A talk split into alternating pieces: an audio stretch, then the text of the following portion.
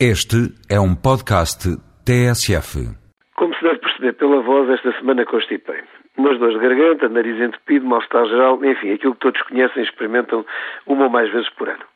Com os 38 febres já passaria a categoria de gripe e atirar-me para a cama devidamente a aspirinas e chá com mel. Como qualquer funcionário público, por-se então a momentosa questão do atestado, papelito indispensável para justificar perante a chefia a justeza da ausência laboral. Claro que isto atestado já não é o que era em tempos anteriores aos democráticos simplexes, revestia-se solenidade.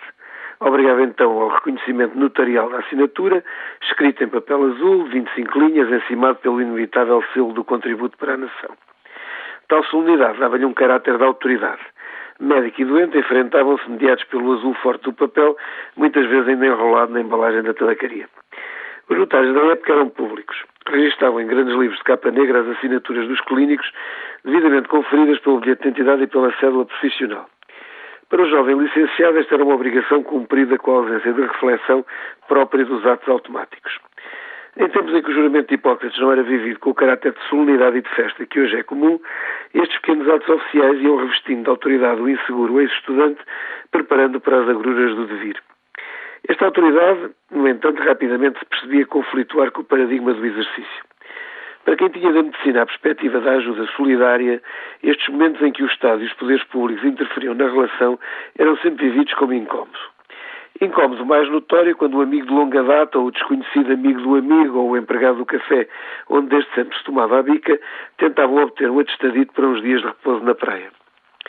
Sendo certo que o médico não é agente da polícia nem vigilante da moral pública, a sua função não é de olhar para o seu doente como para um potencial criminoso, antes pelo contrário, para poder diagnosticar, tem de acreditar nas queixas que este lhe refere. Se para bem do horário público há que detectar manhas, então criem-se para isso os adequados inspectores e peritos e deixem-se os médicos em paz a tratar os doentes. Nunca foi possível fazer compreender esta realidade e o absurdo deste faz de contas. Com o tempo vem mesmo a agravar-se passando a ser necessária atestação médica para quase todos os atos da vida, desde frequentar o ginásio ou participar numa excursão de terceira idade.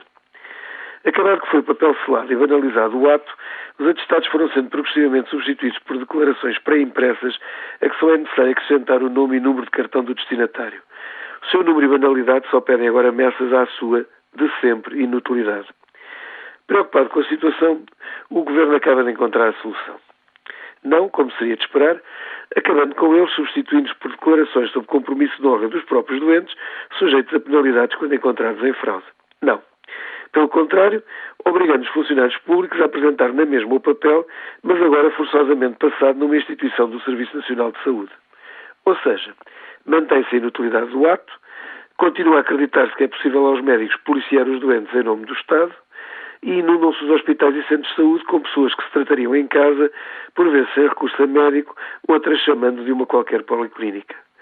Na próxima epidemia de gripe, centenas de milhares de funcionários públicos esperarão largas horas para serem atendidos nos serviços de urgência, inscrevendo como motivo da consulta pedir o atestado.